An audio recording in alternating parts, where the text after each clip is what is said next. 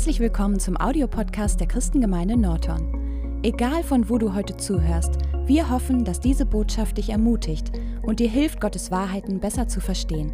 Viel Spaß!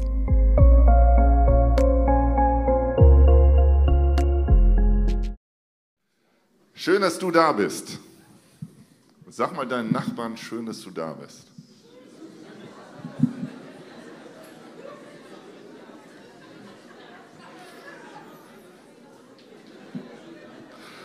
Und sag mal bitte deinem Nachbarn, ich entscheide mich heute, kein Esel mehr zu sein.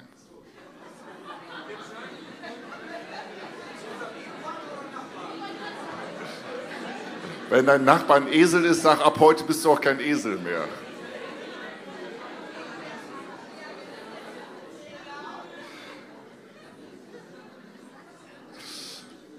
Michael, vielleicht kannst du das erste Bild. Ein Applaus an Michael, das ist der Mann, der immer im Background hier super Arbeit leistet.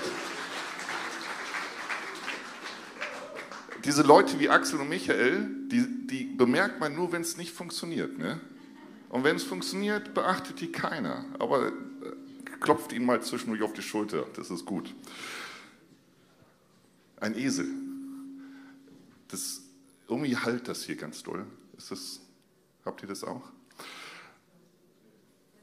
Kann es sein, dass wir manchmal genauso sind wie dieses wunderbare Tier da? Du denkst, du bist frei, du galoppierst durch die Prärien, in den Sonnenuntergang hinein und das Leben ist so toll und du merkst gar nicht, dass du irgendwie ein Fake aufgesetzt bist. Und wenn du das eine ganze Zeit lang machst, dann kommt das zweite Bild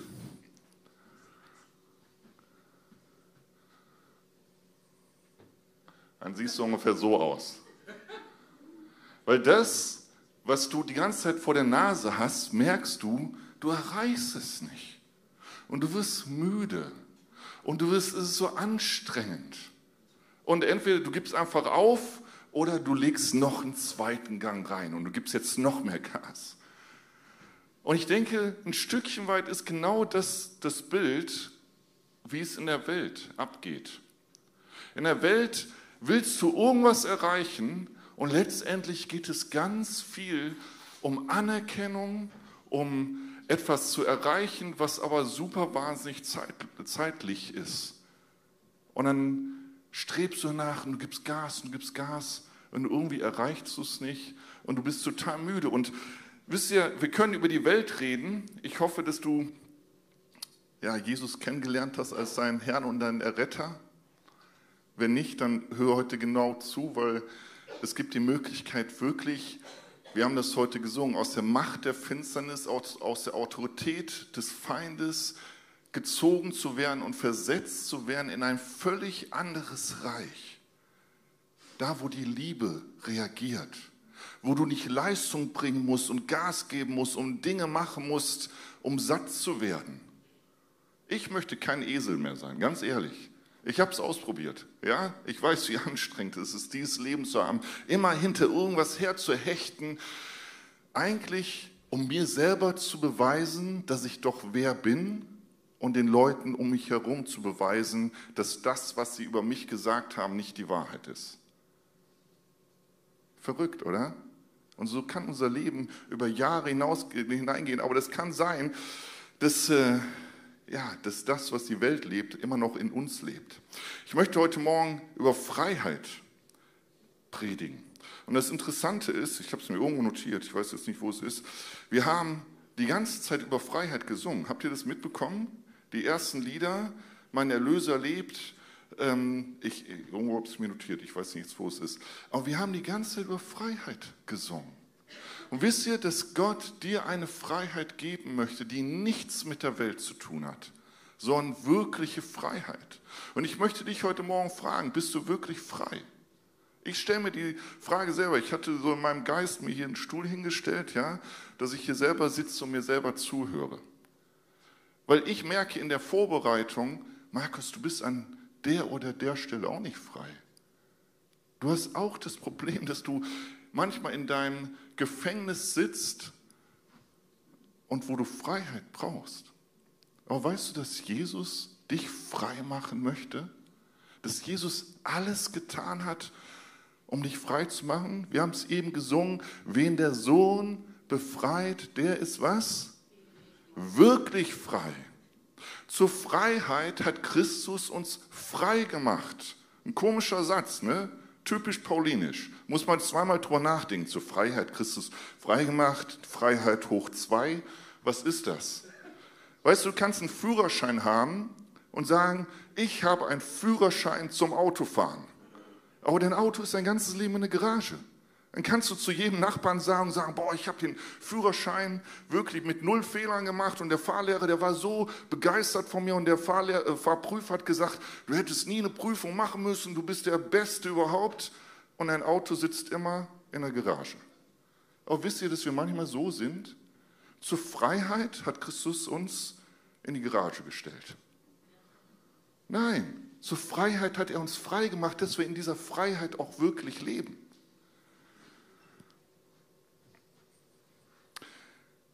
Und dann kommst du in die Gemeinde und dann gibt es da Regeln. Ne? Manche müssen sich schwarz ankleiden in, in, manchen Gemeinden. Reinhard oberhalb bist du gut, ja, hast schon ein schwarzes Pulli, supi. Ja? Du musst eine schwarze Bibel tragen, ein schwarzes Auto fahren. In manchen darfst du nur knielange Röcke tragen, bei manchen darfst du keinen Schlips tragen, ja, das ist auch furchtbar, ja. Stellt euch vor, ich wäre jetzt hier mit Jackett und Anzug und so, da würden manche wahrscheinlich gucken, was ist heute mit dem Markus los? Das sind so Gesetze, in die eine Richtung wie in die andere Richtung, die uns auch die Freiheit nehmen. Ich war, habe ich schon mal ein paar Mal erzählt, in meiner Jugend in der linken Szene ein bisschen unterwegs und die Leute haben echt gedacht, sie sind frei. Du machst, was du willst. Einfach, wow, ich kann machen, was ich will. Ja, die Punks, die, das ist, eine Freiheitskultur, totale Anarchie. Aber wisst ihr, dass es ein Gesetz da gibt? Sag bloß nicht, dass eine Regel gut ist. Sobald du sagst, ey, diese Regel finde ich eigentlich gut, dann bist du draußen. Ja, weil du liebst eine Regel und wir sind noch frei. Also die Regel ist, dass du nur keine Regeln liebst. Selbst das ist keine Freiheit. Ich darf noch nicht mal sagen, dass eine Regel gut ist, weil ich dann draußen bin. Es gibt keine weltliche Freiheit. Paulus hat das für sich erkannt und sagt aber so ein paar Kriterien. In 1. Korinther 6, 12 heißt es, alles ist mir erlaubt. Ist es nicht cool? Das sagt er zu Christen.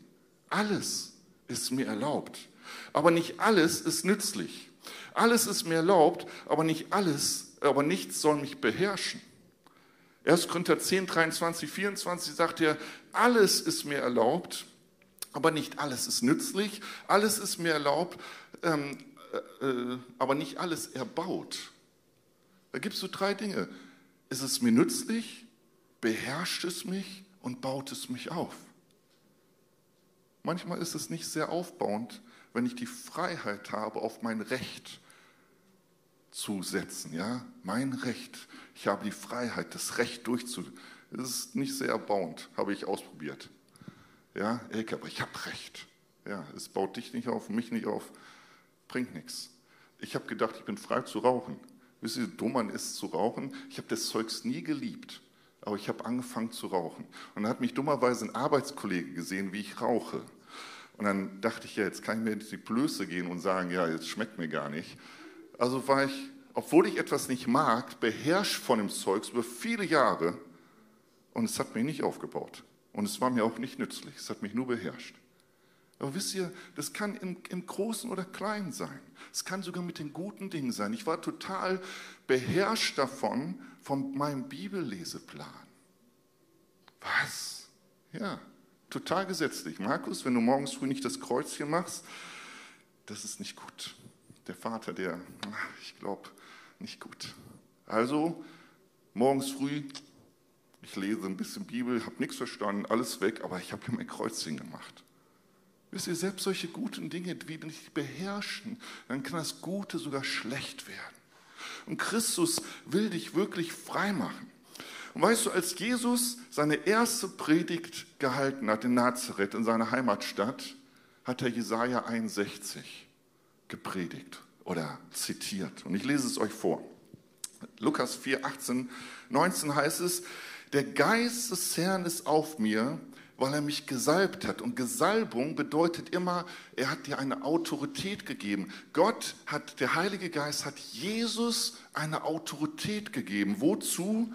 Armen gute Botschaft zu verkündigen. Er hat mich gesandt, Gefangene in Freiheit ausrufen und Blinden, dass sie wieder sehen, äh, Zerschlagene in Freiheit hinzuruf, äh, hinzusenden und ausrufen ein angenehmes Ja, ein Gnadenjahr des Herrn. Jesus ist die einzige Person, die dich in Freiheit setzen kann. Weißt du das? Er hat die Autorität. Verlange es nicht von deinem Therapeuten, verlange es nicht von irgendeinem Fernsehguru, verlange es nicht von deiner Schokolade oder von deiner Flasche oder frag mich nie was. Wirklich frei wirst du nur durch Jesus. Er hat die Autorität. Und er möchte dich frei machen von Sorgen, von Ängsten, von Konflikten, von Krankheiten, von Sünden. Und die Bibel fordert uns auf, musst du mal lesen, gastfrei zu sein oder freigebig zu sein. Das heißt, Gott möchte dich lösen von deinem Besitz, von Geiz, immer zu sammeln, dass es mir gut geht anstatt freigebig und gastfrei zu sein, freimütig zu sein, dass du Mut hast für neue Dinge, ja, furchtlos sein. Gott möchte dich befreien. Und wisst ihr, wenn wir von Freiheit sprechen, dann gibt es ein Ding, was uns jede Freiheit nimmt. Und ich kann Zahnschmerzen haben und mich mit Tabletten vollstopfen, damit die Schmerzen weggehen. Aber was habe ich behandelt? Meine Symptome, oder? Nicht die Ursache, nicht die Wurzel. Weißt du, ich habe einen ganz, ganz tollen Zahnarzt. Ich gehe gerne. Also eigentlich ist es ein Zahnarzt, da denke ich immer, das ist so ein Typ, mit dem müssen wir mal ein Bierchen trinken. Weil der, das ist echt total toll. Das ist so ein Vorbild. Ey, du gehst da in diese Zahnarztpraxis rein. Er lobt alle Mitarbeiter. Ich habe sowas noch nie in der Zahnarztpraxis gelebt, äh, erlebt. So, so gestresst wie der ist, der hat immer gute Laune irgendwie. Ja, also du gehst wirklich gern dahin aber ich mache so ungern meinen Mund auf. Weil wenn ich bei ihm den Mund aufmache, dann sieht er meine, meine Probleme. Also gehe ich nicht zum Zahnarzt. Nein, ich gehe zum Zahnarzt und er ist so freundlich und er hilft mir und er wird die Wurzel des Übels bekämpfen. Nicht die Symptome. Er würde nicht sagen, weißt du, Markus, kriegst jetzt noch ein härteres Antibiotika und ich habe noch ein besseres Schmerzmittel. Ja, und dann kannst du einfach weiter Party machen. Aber wisst ihr, manchmal sind wir so unterwegs. Wir, wir sehen die Symptome. Wir sehen, wer Pilze sammelt, jetzt kommen so langsam die Pilze. Die Pilze sind das ganze Jahr da. Es braucht nur eine gewisse Atmosphäre, dass die Pilze rauswachsen. Es braucht nur eine gewisse Atmosphäre, gewisse Umstände in deinem Leben, dass gewisse Dinge sichtbar werden, die die ganze Zeit in deinem Leben schon da sind. Und wisst ihr, die Wurzel von allem, die dir die Freiheit nimmt, ist Angst. Hast du Angst? Und wenn, wovor hast du Angst? Und du, weißt du, die Angst kannst du jetzt aufsplitten in, in tausend Ängste. Ja? Ich habe Angst, in, in Räumen zu sein. Ich habe Angst, in, dass ich morgen genug zu essen habe, dass das Geld reicht, dass mein Job kommt, dass meine Ehe funktioniert, dass ich auch gesund bleibe. Und weißt du, ich, du kannst tausend Facetten von Angst haben. Aber letztendlich kommt die Angst aus einem gewissen Ding raus. Und da müssen wir ganz tief, ganz am Anfang in die Bibel hineingehen. Wisst ihr, der Mensch kannte keine Angst. Gott hat eine Atmosphäre geschaffen, wo du furchtlos sein konntest. Adam und Eva kannten keine Angst. Das Problem war, dass Adam und Eva dummerweise auf die Stimme der Schlange gehört haben, auf dem Teufel. Der Teufel hat ein bisschen Misstrauen gesät. Der Teufel hat, hat einfach diese Frage in den Raum gestellt, ob Gott wirklich gut ist und ob Gott dir wirklich alles gönnt, ob er wirklich ein liebevoller Vater ist und er dich wirklich bedingungslos liebt. Und sie sind drauf reingefallen und haben von dieser Frucht gegessen und damit eigentlich Gott gegenüber Misstrauen ausgelebt. Und ich weiß nicht, wie die Geschichte fortgegangen wäre, aber ich glaube, das eigentliche Problem war nicht, dass sie die Frucht gegessen haben. Das eigentliche Problem war, dass sie ihre Angst wahrgenommen haben und sich plötzlich hinter diesem Baum versteckt haben. Sich nackt und bloß gefühlt haben. Und nicht zu Gott gegangen sind und gesagt haben, wisst ihr, ich weiß nicht, wie viele Tage von dem Tag, wo ähm, Gott Adam und Eva geschaffen hat, bis zum Sündenfall. Vielleicht waren es Jahre, vielleicht waren es Tage, vielleicht waren es auch eine Million Jahre, ist mir egal, wobei ich denke, 6000 Jahre länger gibt es uns Menschen noch gar nicht. Aber das ist nicht das Thema. Aber sie haben den Vater erlebt in, ihrer, in, in, in seiner Reinheit, in seiner Liebe, in, in seiner Heiligkeit und, und, und dass er immer für sie da ist. Und sie haben sich trotzdem versteckt, haben diese Angst nicht ins Licht gebracht. Aus Scham. Wisst ihr, was Scham ist? Weiß jemand, was Scham ist? Fühlt ihr euch manchmal ja, beschämt, dass ihr aus Scham nicht ins Licht kommt? Wisst ihr, Scham, laut Definition, ist das Bewusstsein, versagt zu haben. Gibt es hier jemanden unter uns, der zwischendurch das Gefühl hat, versagt zu haben? Ah, so ein paar ehrliche haben wir. Ich glaube, wenn wir ganz ehrlich sind, müssen wir alle die Hand hochheben, oder? Und es gibt das Gefühl laut Definition von Blöße, dass du nackt plötzlich vor jemandem stehst. Vielleicht nicht nackt im physischen, aber plötzlich merkst du irgendwas, oh, wenn die Person das an mir sieht, die wird mich ablehnen, die wird mich nicht mehr mögen. Wenn, wenn ihr jetzt Dinge aus meinem Leben wüsstet, ihr würdet mir nicht mehr zuhören. Und jetzt komme ich in diese Panik und ich muss alles verstecken, ich muss mich verstecken und ich muss nur zusehen, dass meine Blöße nicht sichtbar wird. Weil es gibt ein Gefühl, eine quälende Empfindung, sagt die Definition. Und wir mögen alle keine Qual, oder? Wir haben Angst, dass unsere Scham, unsere Fehler, unser Versagen ans Licht kommt. Und ich glaube, dass es letztendlich, weil wir das nicht aushalten, zwei Reaktionen gibt. Ich habe keine Psychologie studiert, ich habe es immer ein bisschen in meiner Ausbildung gehabt. Kimberly darf mich nachher gerne korrigieren. Aber ich glaube, dass es zwei Reaktionen von, von, von ähm, dieser Scham zu bedecken gibt.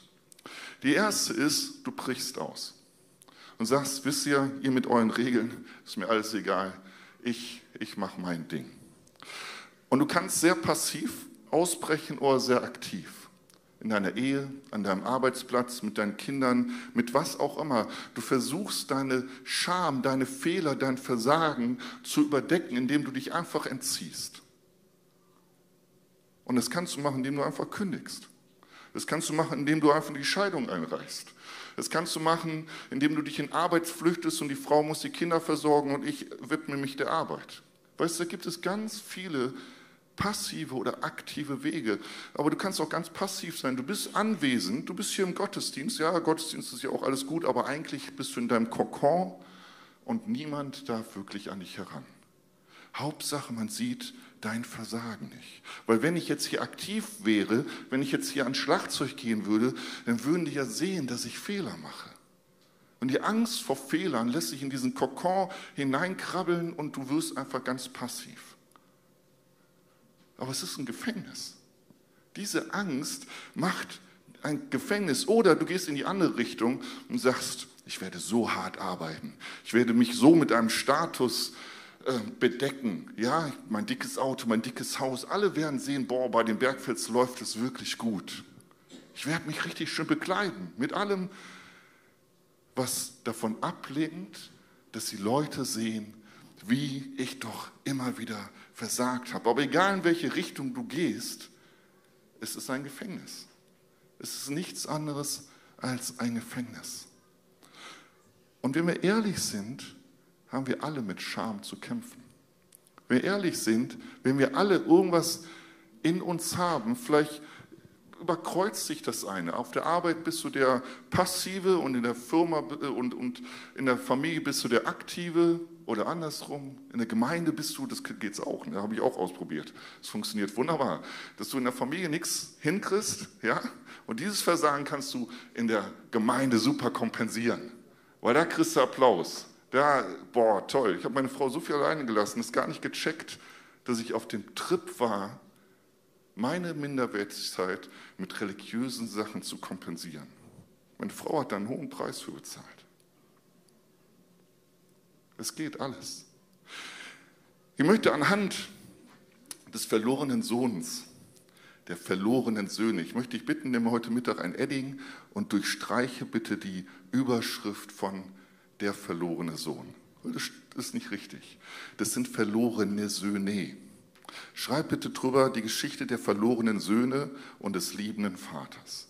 Das ist, glaube ich, die richtige Überschrift über diese Geschichte. Lukas 15. Wir werden nicht in die Tiefe reingehen können, weil das, ja, könnte man ein ganzes Seminar rausmachen. Aber ich denke, die meisten von euch kennen die Geschichte. In Lukas 15, 11 beginnt es, Jesus aber sprach, ein Mensch hatte zwei Söhne und der jüngere von ihnen sprach zu dem Vater, Vater, gib mir den Teil des Vermögens, der mir zufällt. Und er teilte ihn die Habe und nach nicht vielen Tagen brachte der jüngere Sohn alles zusammen und reiste weg in ein fernes Land und dort vergeudete er sein Vermögen, indem er verschwenderisch lebte. Ihr Lieben, habt ihr euch mal Gedanken gemacht, warum dieser Sohn abgehauen ist? Ich meine, er hat doch den Vater erlebt. Wenn man die ganze Geschichte durchliest, dann siehst du ein Bild von dem Vater, wie ich mir einen Vater wünsche. Total liebevoll.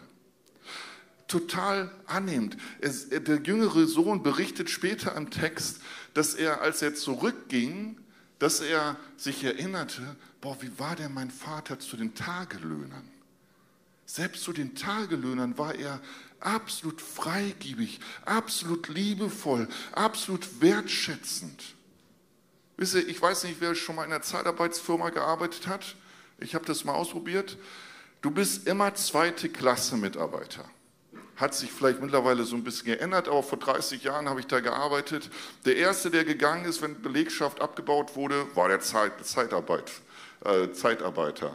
Der erste, der nicht zur Weihnachtsfeier der Gesamtbelegschaft eingeladen wurde, war der Zeitarbeiter. Ja, Zeitarbeiter sind immer so ein bisschen die zweite Klasse Generation, äh, äh, ähm, Belegschaft.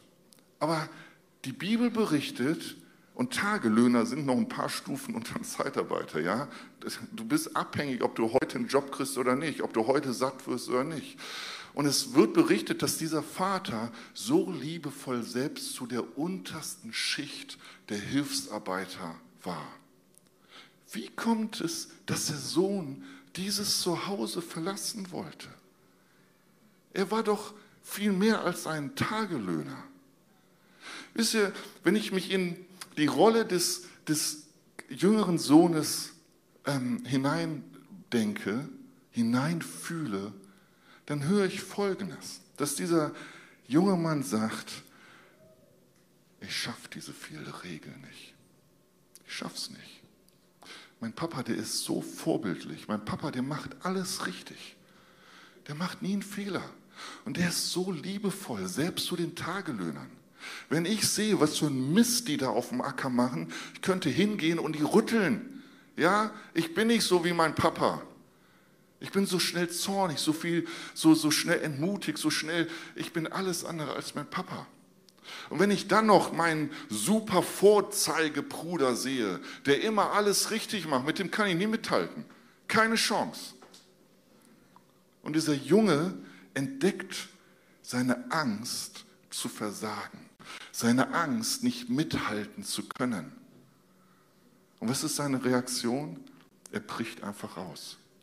Was hat er für ein Vaterbild? Weil diese beiden Bilder, das Bild, was du über dich hast und das Bild, was du über den Vater hast, wird deine Reaktion beeinflussen, wie du mit deinem Versagen umgehst. Wenn, wenn du denkst, ja, Gott ist, ist so heilig und ich werde das nie erreichen. Ja, gute Erkenntnis, stimmt. Wirst, wirst du auch nicht. Gott ist heilig und du bist nicht Gott. Du sollst langsam so werden wie er, aber du bist es nicht. Diese, diese Angst vor Versagen, die ist real. Und der jüngere Sohn, weil er so von diesen vielen Regeln erschlagen war, ist weggelaufen und ist an einem Ort gekommen, wo er sich eigentlich nicht wohlgefühlt hat. Wenn du wirklich Jesus in deinem Leben eingeladen hast, wenn du weißt, dass er dein Retter ist, dein Ver Ver Versorger ist, dass er der ist, der dich bedingungslos liebt, und du gehst, flüchtest aus diesem religiösen Zeugs, vielleicht sonntags bist du ja passiv in der Gemeinde, und aber ab Montag geht das Leben endlich wieder los, ja? Du weißt, dass du dann nicht am richtigen Platz bist. Dieser junge Mann, der wusste, dass da, wo er eigentlich ist, nicht richtig war. Und es fängt so diese leicht umstrickende Sünde, diese leicht umstrickende ähm, Verfehlung, diese leicht umstrickende Dinge, die eigentlich nicht deiner Natur entsprechen als Kind Gottes, fangen ganz langsam an. Wir lesen nachher in dem Text, dass er bei den Huren und Spielern war. Oh, meinst du, der hat den Hof des Vaters verlassen und ist ins nächste Bordell direkt gegangen? Nein.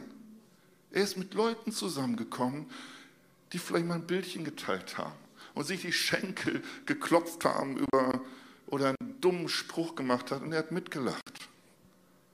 Hat nicht gesagt, oh, das ist nicht, sorry, aber das ist nicht mein Thema, da mache ich nicht mit. Es fing an mit so Kleinigkeiten. Und als nächstes haben sie sich vielleicht mal einen Filmabend gemacht und dann haben sie irgendeinen dummen Film geguckt, der ziemlich versaut war. Und als nächstes irgendwann haben sie gesagt, ach komm, lass uns doch direkt dahin gehen, wo man es live erlebt. Aber es fing alles ganz klein an. Und dieser Junge, der hat die ganze Zeit garantiert gemerkt, das ist nicht mein Platz, das bin ich nicht. Und weißt du, dass du gefangen sein kannst, so wie ich das mit dem Rauchen erzählt hast, in einer Spirale von schlechten Dingen, weil du nicht mehr Nein sagen kannst in, den, in der Atmosphäre oder in dem Umfeld, wo du dich aufhältst. Wo, wo ich keinen Mut hatte zu sagen, weißt du, hier, deine Kippen kannst du behalten. Für mich ist das Thema durch, das ist sehr ekelig. Wie oft war ich auf irgendwelchen Baustellen oder, oder in Teams, wo gelästert wurde, wo ich nicht direkt gesagt habe, sorry, ich möchte da nicht mitmachen. Warum? Weil ich Angst hatte vor Ablehnung.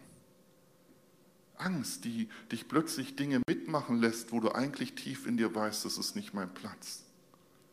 Dieser Junge ist ausgebrochen und dachte, er kommt jetzt in die Freiheit, aber er ist in das größte Gefängnis seines Lebens gekommen.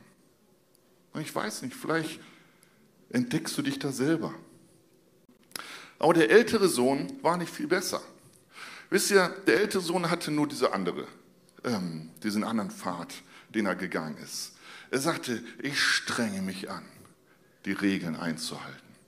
Ich werde alles tun. Ich werde Überstunden kloppen. Ich werde die ganzen Hausregeln meines Vaters, ich werde sie studieren, ich werde sie auswendig lernen. Ich werde alles tun, damit ich beweise, dass ich ein guter Sohn bin. Und er hat gar nicht erkannt, dass er ein Sohn ist, selbst wenn er Regeln missachten würde.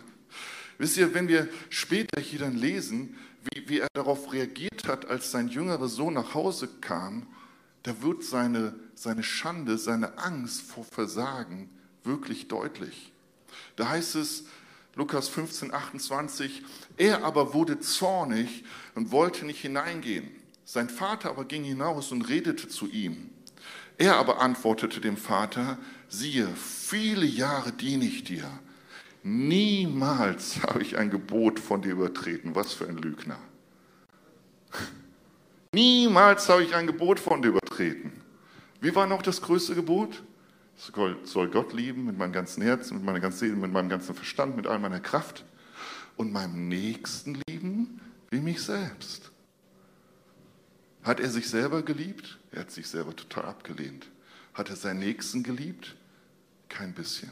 Er war zornig, er war voller Hass auf seinen jüngeren Sohn, der eigentlich das getan hat, was er auch mal gerne ausprobiert hätte, aber sich nicht getraut hat, weil er den Vater ja nicht enttäuschen wollte.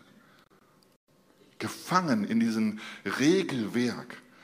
Wisst ihr, dass das Wort Religion von dem griechischen Wort Regeln einhalten abstammt? Das ist Religion. Wenn du versuchst, ein gutes Kind zu sein durch Einhalten der Regeln. Ist super tot und du siehst nicht lange, das dauert nicht lange, bis du aussiehst wie das zweite Bild von dem Esel da. Deine Zunge hängt raus, du bist völlig erschöpft, du bist in einem geistlichen Burnout, du kannst nicht mehr.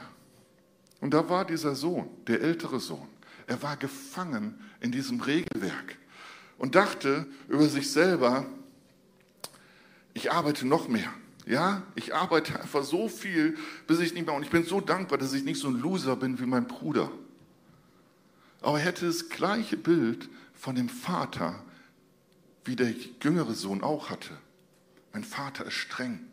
Mein Vater verbietet mir jeden Spaß. Ich kann gar nicht selbstbestimmt leben. Er sieht meine Bedürfnisse nicht.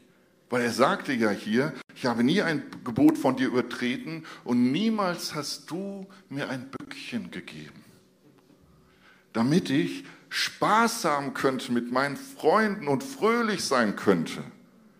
Du aber, dieser Sohn, ich habe nichts mit dem Typen zu tun, kommt, der deine Habe mit Huren durchgebracht hat, und du hast ihm das gemästete Kalb gegeben. Kann es sein, dass wir manchmal auf unseren Bruder, auf unsere Schwester gucken und mit den Fingern zeigen und neidisch sind, wenn Gott dein Bruder, deine Schwester segnet, obwohl du von dem oder der weißt, was in deren Leben auch an Fehlern die ganze Zeit passiert ist? Dass du dich doch so angestrengt hast, auch in der Gemeinde ein gutes Bild dazu bringen vor den Leuten. Es ist so ermüdend. Und es hilft dir nicht. Das kommt nur in einem Gefängnis. Weißt du, vergleichen wird immer Verlierer haben. Entweder du wirst hochmütig und wenn du hochmütig wirst, dann hast du einen großen Abstand zu allen anderen, weil du ja so viel besser bist. Oder du fühlst dich ganz klein, weil du es ja nie schaffen kannst, was der andere geschafft hat. Vergleichen ist eine totale Seuche.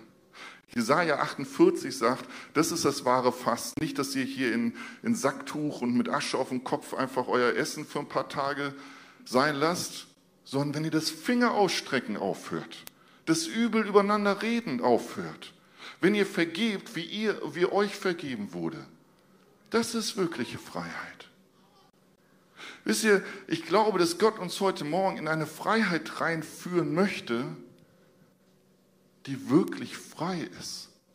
Wo dein Ja ein Ja ist und ein Nein ein Nein ist. Wisst ihr, wir brauchen Mitarbeiter hier in der Gemeinde. Aber ich möchte dich bitten, dass du deine Position findest, weil Gott dir gesagt hat, dass du da hingehen sollst. Und bitte probier aus. Probier einfach irgendwie das oder jenes aus und nach drei Wochen sagst du, nee, ist doch nicht mein Ding und dann gehst du zur nächsten Sache. Aber viel schlimmer ist das, wenn du Ja zu etwas sagst, aber innerlich möchtest du es gar nicht. Innerlich fühlst du dich wieder in ein Gefängnis reingedrückt. Und es muss nicht nur die Gemeinde sein, das kann dein Arbeitgeber sein, das kann deine Familie sein, das kann an jedem Platz sein. Jesus sagt, dein Ja sei ein Ja und ein Nein ein Nein. Alles andere ist vom Bösen. Wenn ich Ja zu etwas sage, aber innerlich sagst, oh, eigentlich will ich das ja gar nicht da ist das Böse vorhanden. Und das Böse wird dich nur in ein Gefängnis hineinführen. Manchmal ist es ehrlicher zu sagen, hey, ich muss darüber nachdenken. Ich gebe dir nächste Woche Bescheid, ob ich das machen möchte. Die Frage ist, wie wir da rauskommen. Johannes 8:31 sagt Jesus zu seinen Jüngern, wenn ihr in meinem Wort bleibt, so seid ihr wahrhaftig mein Jünger. Und ihr werdet die Wahrheit erkennen und die Wahrheit wird euch frei machen. Man kann es auch übersetzen, wenn ihr dem, was ich euch gesagt habe, zuhört, werdet ihr in die Wahrheit hineinkommen. Die Wahrheit wird euch frei machen. Was sagt Gott über dich? Was sagt Gott über dich? Hörst du eigentlich Gott zu, was er über dich sagt? Oder hörst du vielmehr den Menschen um dich herum zu und erwartest von ihnen Lob. Wisst ihr, die Bibel sagt, jetzt muss ich gucken, ich muss, genau hier, wer sein Verbrechen zudeckt, wer seine Scham zudeckt, seine, seine Fehler zudeckt, wird keinen Erfolg haben. Wer sie aber bekennt und lässt, wird Erbarmen finden. Die Frage ist, kannst du einfach vor Gott kommen, so wie du bist? und erwarten, dass er dich annimmt, wie du bist? Was hat denn Gott zu dir gesagt? Was ist so wichtig, dass man so ein paar Bibelstellen auswendig gelernt hat? Weil der Feind kommt an. Was hat der Feind bei der Versuchung Jesus als erstes getan? Er hat gesagt, wenn du Gottes Sohn bist, dann wärst du nicht in dieser mieslichen Lage hier. Das ist immer das gleiche Spiel. Der Feind kommt an und zweifelt an, dass Gott zu dir gut ist. Und ich weiß nicht, in welchem Lebensumstand du gerade bist. Vielleicht ist er wirklich schlecht. Aber das ist dein Umstand. Das ist nicht das, was Gott über dich sagt. Und Gott benutzt vielleicht gerade den Umstand, um dich zu formen. Aber der Feind kommt an und will dir so richtig einen reindrücken. Und sagen, nee, nee, weißt du, Andreas, das ist mein Lieblingssohn, ja? Der gibt ja immer Vollgas, ne? Andreas, du weißt, wie ich es meine. Aber du doch nicht. Das kannst du vergessen. Was sagt Gott über dich? Welche Gedanken hat er über dich? Der Hoffnung, der Zukunft und des Friedens und nicht zum Unheil. Bitte? Halleluja, genau. Das heißt, es kommt ein Gedanke über dich, ich muss noch mehr arbeiten, dass ich meinem Papa gefalle. Schmeiß ihn weg. Hat nichts mit Hoffnung zu tun, weil, wisst ihr, Jesus hat gesagt, ich tue nur das, was ich den Vater tun sehe.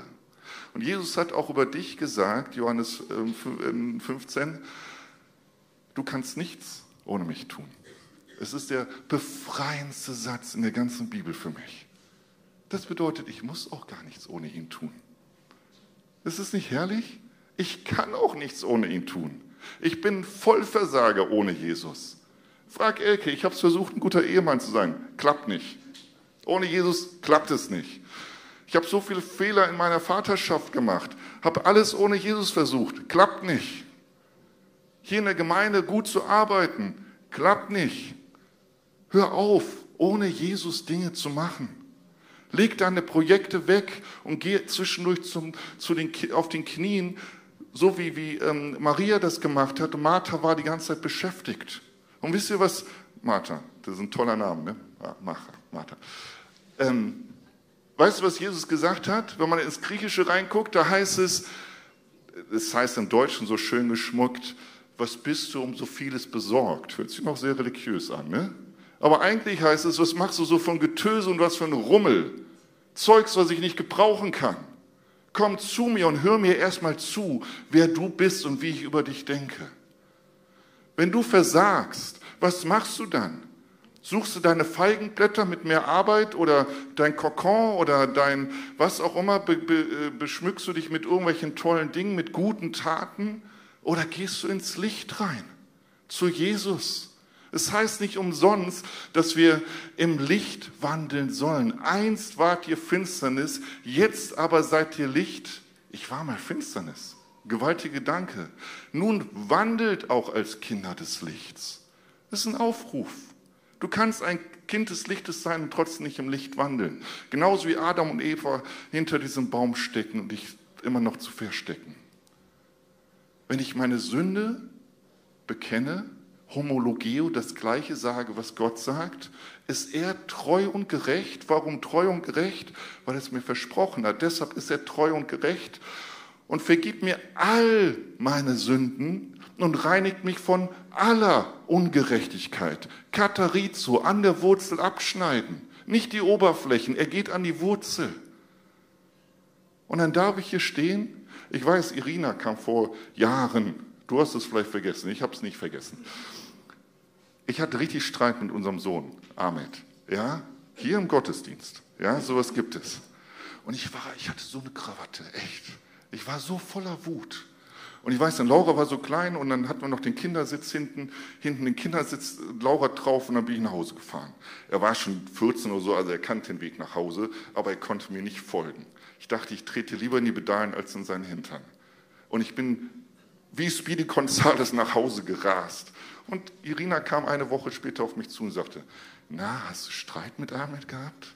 Und ich sagte, nö, nö, alles gut. Was habe ich gemacht? Ich habe mich hinter dem Baum versteckt, anstatt zu Irina zu sagen, ja, echt, bete mal für uns, wir sind total in der Krise.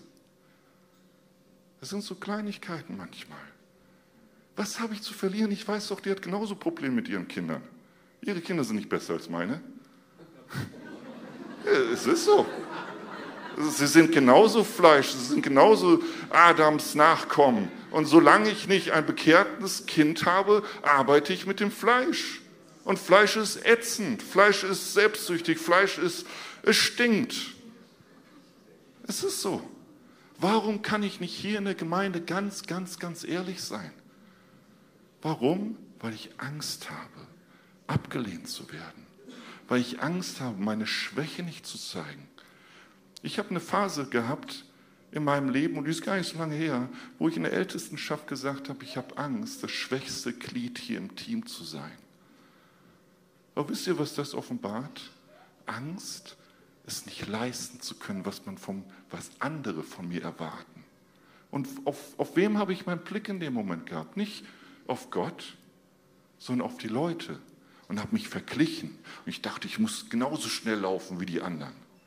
Aber vielleicht ist es gar nicht gefragt. Vielleicht soll ich gar nicht so viel rennen. Vielleicht soll ich eher der Gemütliche sein. Ja, es gab eine Zeit lang, da wo wir gar nicht nach Seelsorge gefragt. Und da habe ich gedacht, was ist jetzt los? Habe ich irgendwas falsch gemacht? Und da sagt Gott, Markus, hast du eigentlich ein Problem mit Pause? Ja, ich habe ein Problem mit Pause. Wenn ich ein Problem mit Pause habe, dann identifiziere ich mich über das, was ich tue. Und es ist Gift. Weißt du, warum das Gift ist? Wenn ich mich nicht annehme, wenn ich in meinem Gefängnis sitze, ich ziehe die anderen mit rein. Ich werde mich vergleichen mit anderen. Und es ist totales Gift. Gott sagt zu dir, du bist ein geliebtes, was haben wir gesagt, wenn der Sohn, der, äh, wenn den Sohn frei macht, der ist wirklich frei.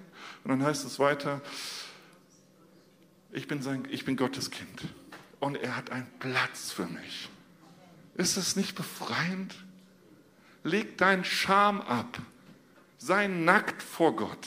Wirklich, vielleicht musst du dich wirklich mal splitternackt in dein, dein Kämmerlich sitzen, ja, guckst du, dass die Kinder nicht dabei sind und sag, Gott, ich bin hier so, wie ich bin. Vielleicht hilft dir das. Hör auf, vor Gott ein Spielchen zu spielen.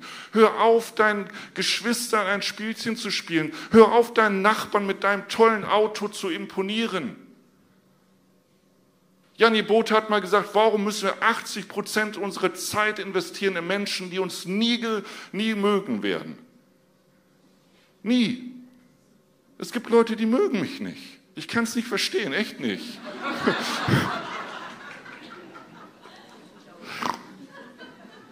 Außer die Leute, die mich echt kennen, da kann ich das echt verstehen. Aber lieben, ich möchte eine Entscheidung treffen. Ich möchte kein Esel sein. Ich möchte diese Karotte wegschmeißen.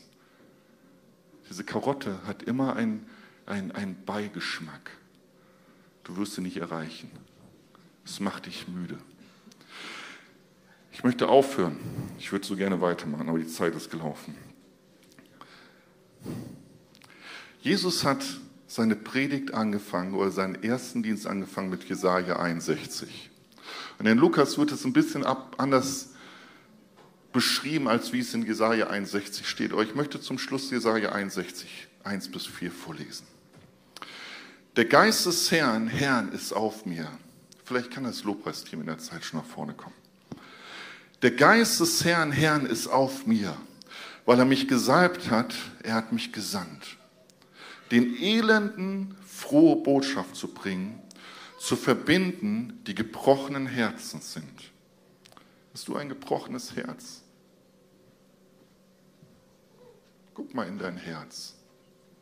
wir haben heute Morgen hier gebetet in der Gebetsstunde und es kam so ein Schmerz plötzlich in mir, weil ich gespürt habe, hier sitzen viele Menschen mit einem gebrochenen Herzen, die eigentlich was anderes von ihrem Leben erwartet haben als das, was sie jetzt vorfinden und in Gefangenschaft hineingeraten sind. Dann heißt es weiter, Freilassung ausrufen den Gefangenen. Wo bist du gefangen? Vielleicht in einer Sucht. Gott möchte dich befreien von allem, was dich beherrscht. Vielleicht bist du von Menschenfurcht gefangen dass es dir so wichtig ist, was dein Gegenüber über dich denkt. Es ist eine Gefangenschaft. Lass los. Erkenne, wie Gott über dich denkt. Und öffnen des Kerkers, des Gebunden, auszurufen ein Gnadenjahr des Herrn. den Tag der Rache unseren Gott zum Trösten allen Trauernden, den Trauernden Zions Frieden, ihnen Kopfschmuck statt Asche zu geben, Freudenöl statt Trauer, ein Ruhmesgewand statt eines verzagten Geistes, damit sie Terebinten der Gerechtigkeit genannt werden, eine Pflanzung des Herrn, dass er auf, äh, durch dich verherrlicht werde. Wisst ihr, der, der jüngere Sohn hat einen Ring bekommen. Es war ein Ring der Autorität. Gott möchte dich aus seiner Gefangenschaft rausholen und die Autorität geben. Er möchte dir einen Mantel geben von Würde, wo andere merken, ey, bei dem Markus ist irgendwas anders. Der hat eine gewisse Freiheit. Er möchte dir Sandalen geben, was ein Zeichen von, von, du bist ein Sohn, du bist kein Knecht, du bist kein Tageslöhner. Und er will uns in Freiheit setzen für einen einzigen Grund.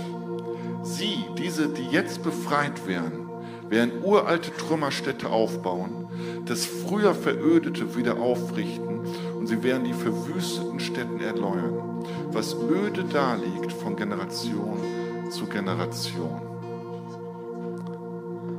Gott möchte dich freisetzen, um dich nach draußen zu senden Trümmerstätten aufzurichten. Dinge, die von Generation zu Generation unter der Autorität des Feindes war, aus dieser, unter dieser Macht es wegzureißen. Aber du musst frei werden. Jemand hat mal gesagt, mit schmutzigen Händen kann man kein Waschbecken säubern. Du verschmierst nur alles. Wenn du nicht frei bist, kannst du jemand anders nicht befreien. Gott möchte dich freisetzen. Möchtest du nicht heute Morgen reagieren und sagen, Herr, setz mich frei von Menschenfurcht. Setz mich frei, dass ich immer wieder der, der Tolle sein muss. Setz mich frei von meiner Opferrolle. Wisst ihr, Opferrolle ist auch ein Gefängnis. Mir geht's schlecht und die anderen sind schuldig und lass mir immer meine Selbstmitleidsbadewanne ein, weil alle ja so böse zu mir sind. Das ist ein Gefängnis.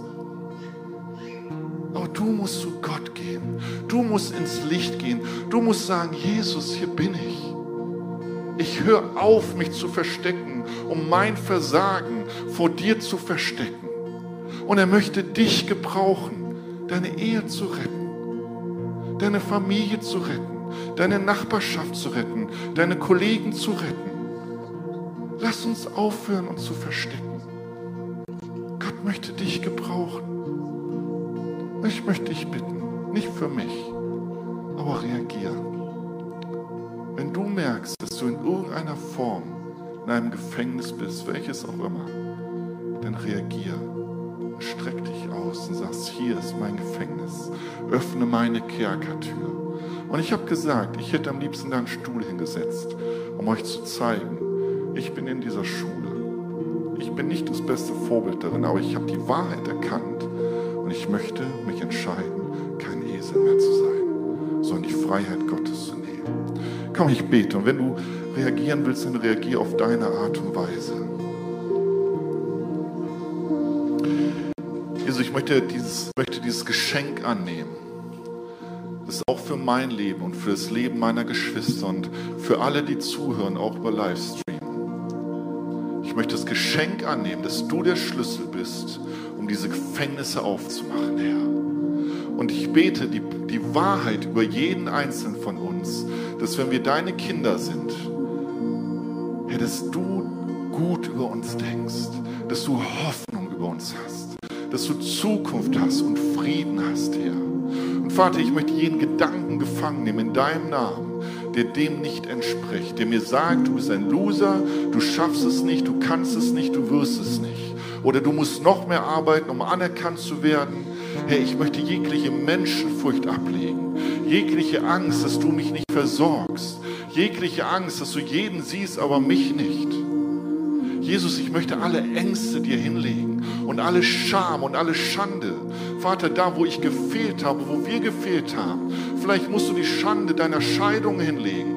Vielleicht musst du die Schande von deinem, ähm, dein, dein, Ehe, dein, dein ja, ehelosen Kind hinlegen. Vielleicht musst du die Schande hinlegen, dass du wirklich schlimme Dinge gemacht hast. Und Und Jesus, wir legen es dir hin. Und wir wollen in diese Freiheit reinkommen, die du für uns hast.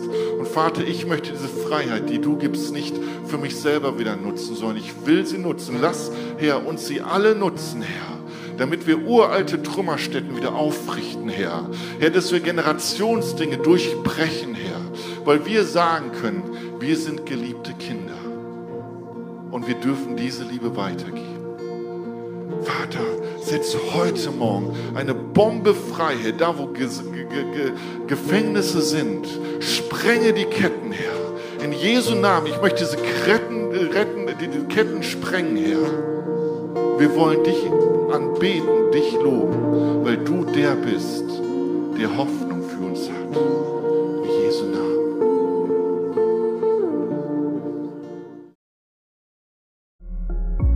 Wir freuen uns, dass du dir die Zeit genommen hast, diese Botschaft zu hören.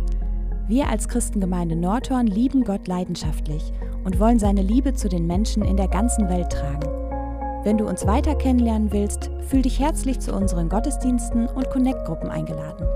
Oder nutze unsere Website www.christengemeinde.com oder Facebook und Instagram, um mit uns zu connecten. Bis bald!